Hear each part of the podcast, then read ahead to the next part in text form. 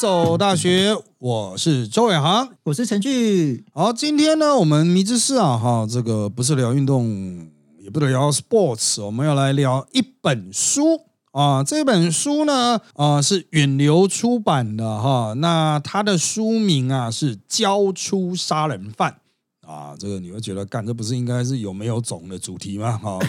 但是啊，这个是比较学术的啦，所以我们放来迷之事这边了哈。那这个这个书有一个副标，就是啊，你以为的反省只会让人变得更坏。反省就是我们经常讲啊，这个从中国传统以来，呃，吾日三省吾身呐，哈，啊，这个结果居然会让人家变得更坏啊。那作者冈本茂树是法学家啊，也是这个他妈他头衔超长啊，社会学系教授。然后有临床教育工读博士，取得博士学位。日本角色书信疗法学会理事长啊，那其实也不能算法学家了，就是在法律第一线啊这个工作的啊，他从事预政啊、辅导啦，哈，所以。呃，可是他也对法学提出了建议啊，对，就是好吧，也算法学家啊。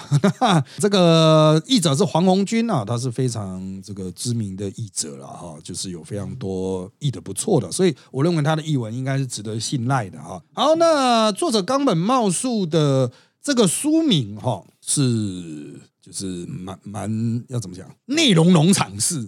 就是你以为的反省哦，就是他就是要让你想说，看你们瓜小啊，我一定要吐槽你操哦，就翻开来买一本翻开来，然后啊他还胶装这样子，让你一定要买了才可以拆开来，真的哦不会啦，我不知道，因为他寄给我的时候是没有胶装的，我不知道有有就啊。没有没有胶装，对，没有胶装啊，我在早餐店拿到的啊。对这个，我想各位呃，这个也可以去找来看一看呐啊，这个也可以买来好好带回家，因为它好像是系列吧。这是第一本啊，交出杀人犯一啊。那以下我们来谈这本书的方式啊，是由这个我和陈老师各进行一百字左右的书摘啊，就摘要。然后第一趴是讨论我的书摘，第二趴是讨论。陈老师的书摘啊，就是他把这本书稍微做一个摘要啊，我们尽可能的就是用自己的角度出发了哈。那最后面我们会去讨论李茂生教授的推荐序。李茂生教授他非常知名的啊，算是国内哈知名的。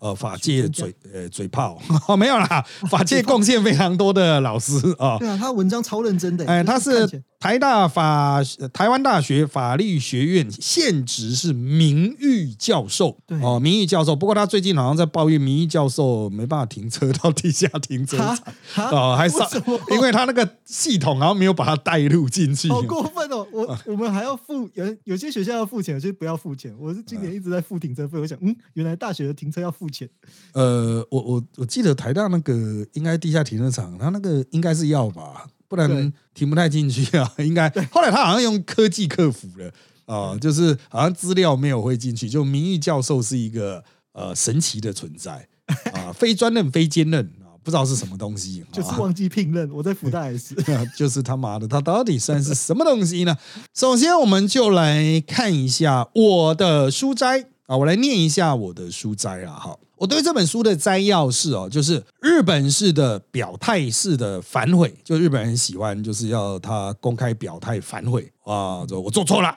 啊，这样子，日本式的表态反悔啊，存在着重大的缺陷啊，就是犯错的人呢，为了逃避刑罚，基本上只是表现出后悔。哦，那反省行动呢？只强化或遮盖了犯错者的心理负担，没有真正解决他的道德病因。啊，那解决方案是应该试图抒发他的负面情绪。啊，那当然，因为这差不多一百字字符了。呃，那如果真的要硬去追加的话，作者后面有提出很多方法，就是要让这个加害者感受到自己是脆弱的，需要人类，需要社群帮忙。那接下来就是我对我的书斋的阐发了，再看陈老师有没有针对我书斋补充啊？那我的阐发是这个样子，就是他这个环境，就是这个作者啊，就是主要是在日本活动嘛，他所看到就是在日本文化下成长的人，然后他们犯了错，然后他去针对这些其实已经到了重刑犯的，针对这些人去进行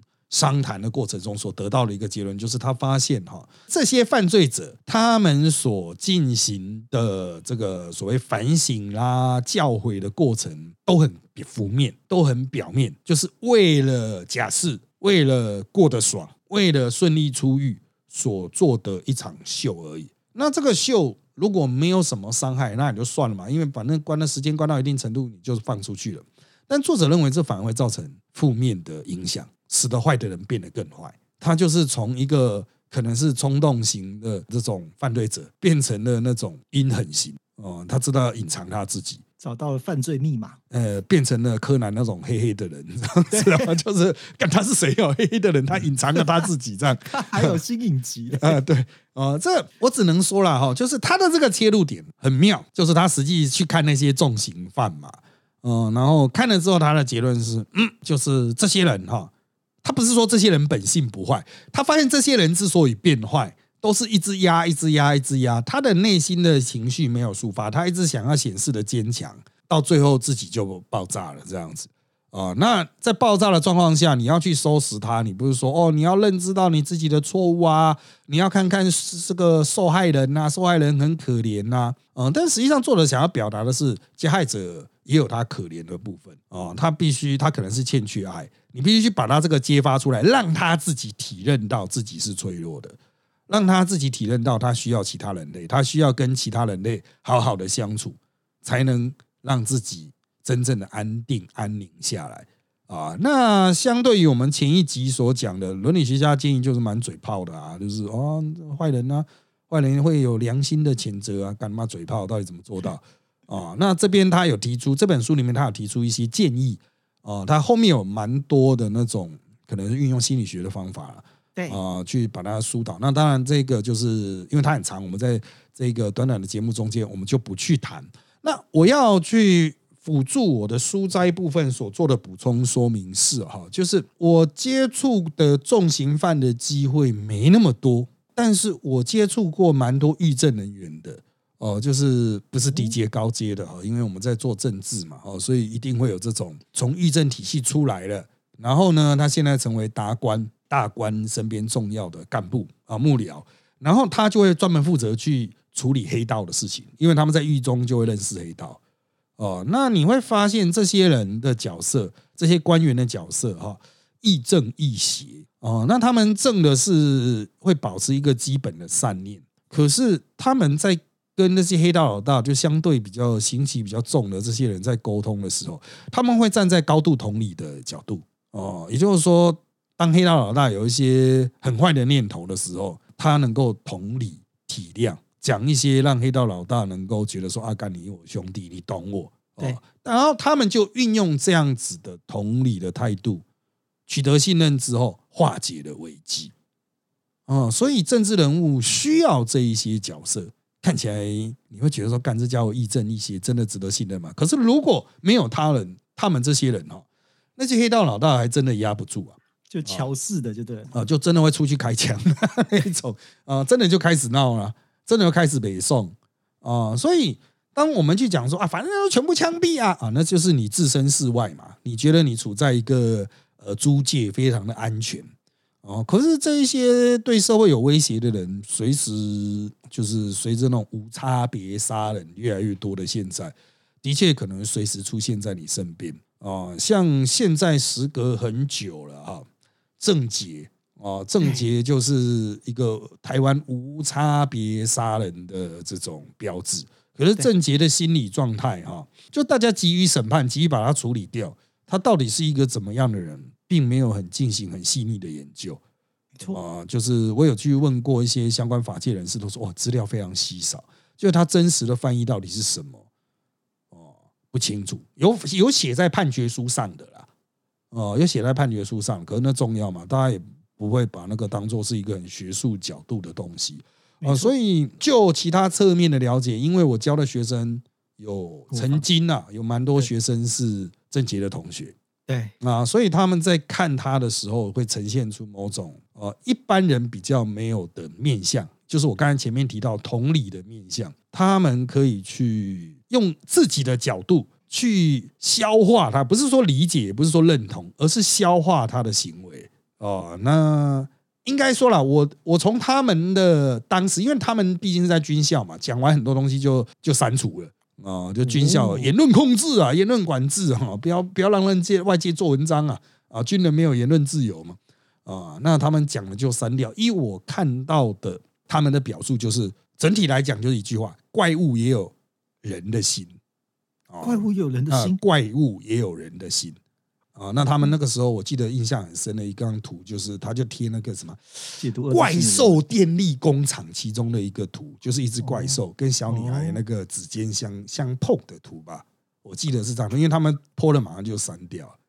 啊，就是怪兽也有人的心了啊。那郑杰真正的泛滥原因可能是非常复杂的啊，很多人都说单一原因，那我今天想捅人就去捅人了。哦，那是一般路上的八加九吧，但是正邪它是累积的哦。那它是怎么累积成这一只怪物哦？那当然不见得是这一本书能够解释的啦。哦，但是我认为这一本书可能揭示了一个方向，就是长期以来都没有人真正去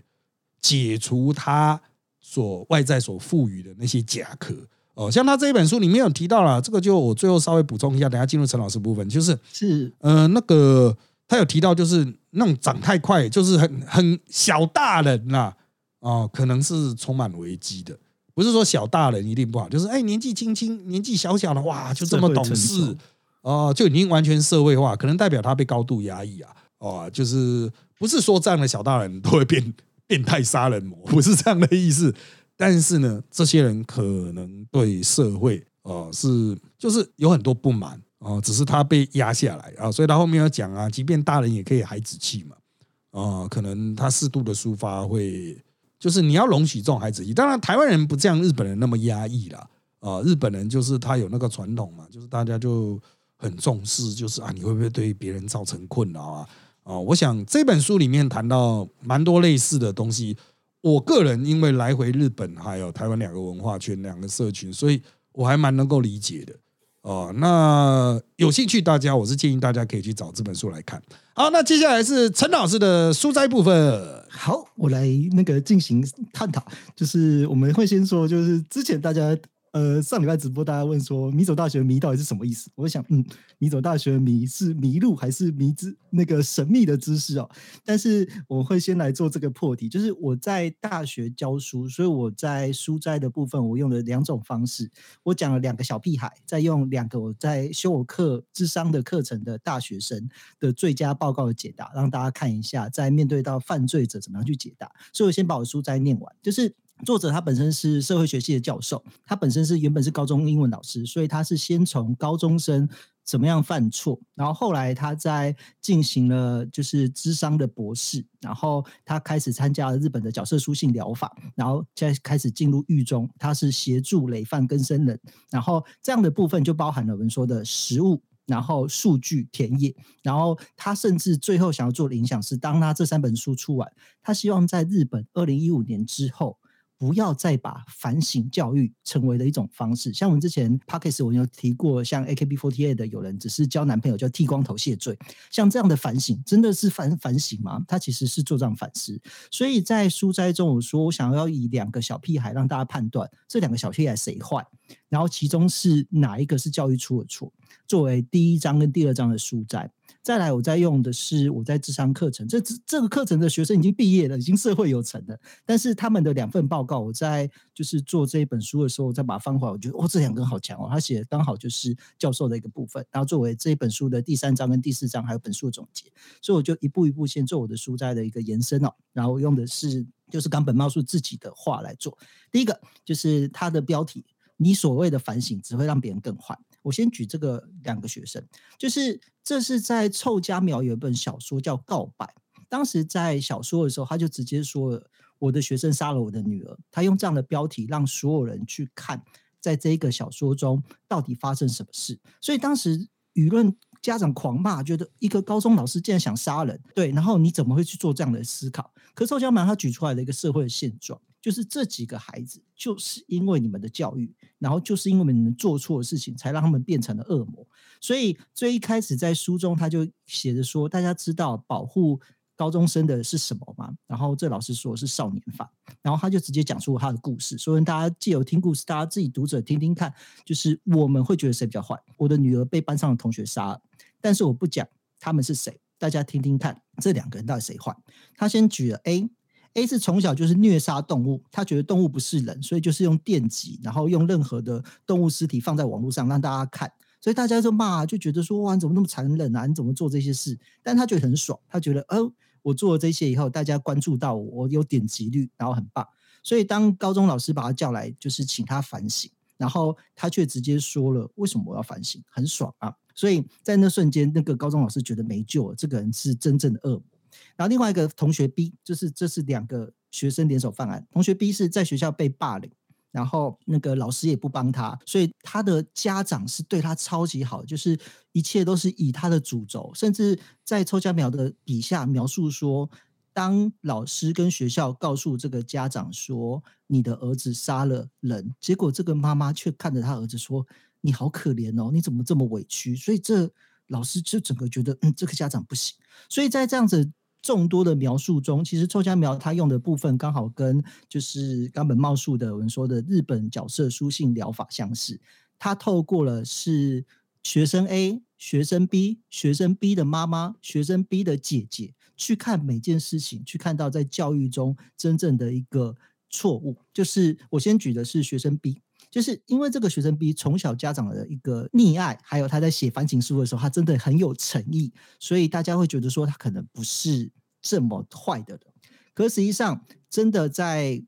杀人犯的分析，在冈本茂叔认为的一个现实中的诚实一点，悔过书写得好是被逼的，而且当他已经拥有这样子的能力，就是装逼，他装的很乖的时候，他就更有能力去做更何任何的坏事。所以在第一章所谓的那真正是反省嘛，就是先去反反省说悔过书跟反省之间并不会造成了之后不做的事情。第二个悔过书在作者认为是压抑的危险方法，因为它等于是。我明明就没有做这件事，黑锅我背，我还要写报告。大家在军中就最能理解，我们往往要写莫名其妙一堆报告，可是那个明明就不是你的这个错。像我以前在复兴高中，我那个被记了好像三四十次的州府，只是因为我在捷运上牵了女朋友的手，然后就觉得到底为什么这种事情要礼拜六日，然后被做来这个，然后我还是要写很反省的部分。那这也是我们真的说，在高中教育中，这种反省到底有没有意义？好，再来我们进入在第二个部分，就是作者在反思，那如何让孩子跟自自己都不成为罪犯，他在三四章去做这个部分，所以我就是讲我在辅大五年前开了一堂哲学之上的课程，我那时候用的是让大家看一个真那个犯罪的资料，每个礼拜公布一些情报，就是凶手杀了谁，然后在心理侧写，在警察的资料，去一步一步看到先是儿子死，然后接下来怎么做，然后我是那时候是其中之后就是。给学生说，你越早写完报告，你分数越高。然后你真的能在凶手在下下一步杀人的动作之前就完成的话，然后我就甚至可以给满分。所以真的有一个学生，他真的就拿到满分。那这也是我们的报告。那这其实是那个英国的一个。教授他所谓的失控的逻辑课，他希望透过剧场效益跟心理电极实验，让学生真正是用语言的分析去阻止犯罪。所以，先来看一下，在这报告第一个人他写出来的一个标准解答，他就是那种非常研究型的学者，他就是把我每周的心理测写结果一步一步去查出更完善的部分，包含了就是凶手在荡秋千的时候，他会越荡越高，而且没有停损机制。上到高处的极点的时候，他反而觉得很快乐。这就我们会说，杀人时候我们没有良心，我们没有那阻止。所以他分析了杀人犯童年，设定了停损跟共感机制，然后最后得到的结论是，这个女人没有心，就是真正的一个杀人的部分，他不会认为我杀的是人，他认为说那就只是达成我目的一个手段。所以这个部分在冈本茂树的论述中有相近的是，让受刑者同情被害者，只会得到反向的效果。他让大家去真正想，哦，原来我们原本认为的事情，它是有不同的。然后最后这个大学生他提供的解答，跟冈本曼树在前两章的时候相似，就是提供解药让。犯罪不再发生的方法，他认为说，其实这个问题没有办法解决。我们现在只能做的就是把它关起来，就是你不要杀害我，你不要去做害人。所以这其实是我们说在书中，在第一本书可能得到相似的结论，就是我们其实真的没办法那个不阻止人杀人，那甚至我们在做的一切努力，像库伯利克发条橘子一样，他可能只是让其他人更容易去杀人。然后再来，我们看另外一个我作为真正的天才的一个解答，他完全不想鸟这个事件，他对杀人这些没有兴趣，他在观察的是他身边的人的事情。然后他观察的是他那个母亲多么溺爱他的家人，然后去提供的美剧的对话。那个对话因为是就是我们说像吐槽一样，他知道。家人讲什么，他就吐槽这个人，他想错了什么。然后我觉得超厉害的地方是他每个吐槽都超精准的，甚至可以找到那个去作为我们说的政论的批判。因为他去做的其实是我们在训练中我们说的当事者逻辑是有错误的，而且他的失控行为，他找很多的借口跟理由。然后最后他整理的做法，我也觉得很神奇，就是跟我们原本在做智商不一样。他认为说啊，跟这种人这辈子不要跟他讲话，然后话是讲给他听，他也听不懂。然后听了以后也觉得我在讲干话，然后我本来也觉得，嗯，这是跟第一个解答是相似，但他最后做出了两种做法，反而是我们在现在在哲学智商中去做的一个思考。第一个是等到有一天他相信的人告诉他，这个人不会是他妈妈，不会是他们家人，而是他真正爱的人，或者是重要的人告诉他以后，或者是等到他有一天被陨石砸到以后，他才能听懂。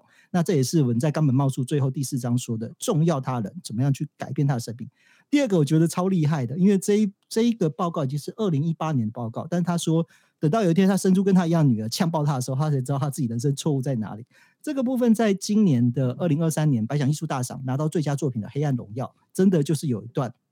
霸凌者在霸凌以后，他是真的生出女儿，然后这个女儿直接去对他妈妈用鄙视，或者是说你怎么可以霸凌的时候，他才真的自己自己。知道自己错在哪，所以这是我在书评中我说的。其实我们没有打算用学术理论告诉大家什么，可是我们希望让大家去看一下，在这两个屁孩跟这两种做法中，其实就反映了冈本茂树在教出杀人犯的时候，我们提供的不同反思。所以这是我最一开始的书摘。好，那这个陈老师帮我把它凝练一下，收敛一下啊，因为这个。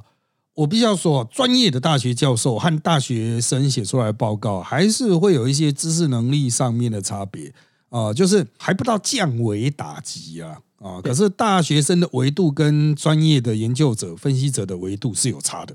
啊，是有差。那大学生可能会有一些，因为他天资聪颖，对，因为他呃人生的前面的经历跟其他同学不太一样，所以他可能会有一些独到之见解，他可以切的很精准。啊，就是你你每个人都一刀中，一个人会切到要害嘛？啊，就是 呃，他可能切得很近的，可是，在提出解决方案上，大学生的无力感是蛮明显的。哦，就是可能会牵涉到他们拥有的知识库工具比较少。他碰到一个问题，他能够说明哦，这个是问题的成因是什么啊？比如说，呃，为什么那个石头会掉下来？啊，五十个大学生总有一两个可以命中。可是，对于如何让石头不再继续掉下来，能够再持续命中的又更少了。可能五六个班、五六十个班，只有一两个能够呃去解决这个问题。可是，大家对于学者的期待是你他妈的，你五十个石头都要给我解决，这太难啊！然后都不准给我掉下来，然后这个就是处理技术难度的差别啊。所以，学生报告很容易交出来，也很容易过关，但大学教授论文不容易交出来，也不容易过关。啊，就是因为会用一个比较严苛的标准去看，好，这是一个背景条件啊，所以到底应该怎么解决这个问题？大家都知道有一个问题在那边嘛，那大家也也都可能去进行分析，呃，那怎么样去解决问题这件事情，我觉得才是比较关键、比较核心的。那无可否认啊，就是在陈老师所提到的那个报告里面，都存在某种程度的无力感啊，就是这个这没办法解决啊，这只能采取隔离啦。就是我们一般法律的，就是以社会隔离哦，以正常社会隔离啊。那还有就是说，可能只有叫他自业自得这样子啊。对，这个都不是很主动性的处理方式，都蛮被动啊。那我们会期待就是呃，社会的领航者、知识分子啊、学者、政治人物，能够拿出一些办法，让其他百姓可以不用用脑啊，就其他百姓呢耍白痴就好了。啊，那个优秀人才要去解决这一切问题啊，所以这就是知识分子的某种程度的责任啊。那由这边我们就拉到呃林茂生教授写的推荐序啊。林茂生教授我们刚刚提到他是台大名誉教授啊，那法界哈对于他是非常的这个要该怎么形容他？就是他非常的活泼了，非常的热爱对很多事件发表意见，但是他是有投入基层、投入少年犯。啊的相关的预政啊、教诲啊，就是他对于这一方面做的很多，所以很多人觉得他很嘴暴之余，却忽略了他实际上实务界也处理了蛮多了哦。那他看这一本书呢，他写书评或书摘或是推荐序了哈的方式，就是先介绍这个作者的梗概啊，就是他有提到，其实作者有写过蛮多相关于这个领域的书。然后，因为作者很快就过世，很早就过世了哈，所以现在只剩一些遗稿。这些遗稿有点混乱，因为毕竟并没有写到足以成书了哈。那我个人看这一本书呢，我发现作者他的文笔其实是比较偏向一般大众向哦，就是日文的书有非常专业艰深的，但这一本书并不艰深，它比较像是日本的那种。畅销书的写法啊，所使用的文法、格局、结构都是比较松散的。那当然，礼貌声音也认为，就是本书的论述凌乱了啊。那就是呃，不过他还是认为说，传达出了一些比较重要的意向啊，就是怎么样处理这个呃这个犯罪者的相关的情绪啊什么的，作者也都有一一带到了哈。然后他有提到，就是就大的格局来看。就法界的角度来看啊，就是有很多的矫正工作啦，各种方法都被引入啦。然后呢，啊，这个到底有什么帮助啊？李茂生也是存疑的。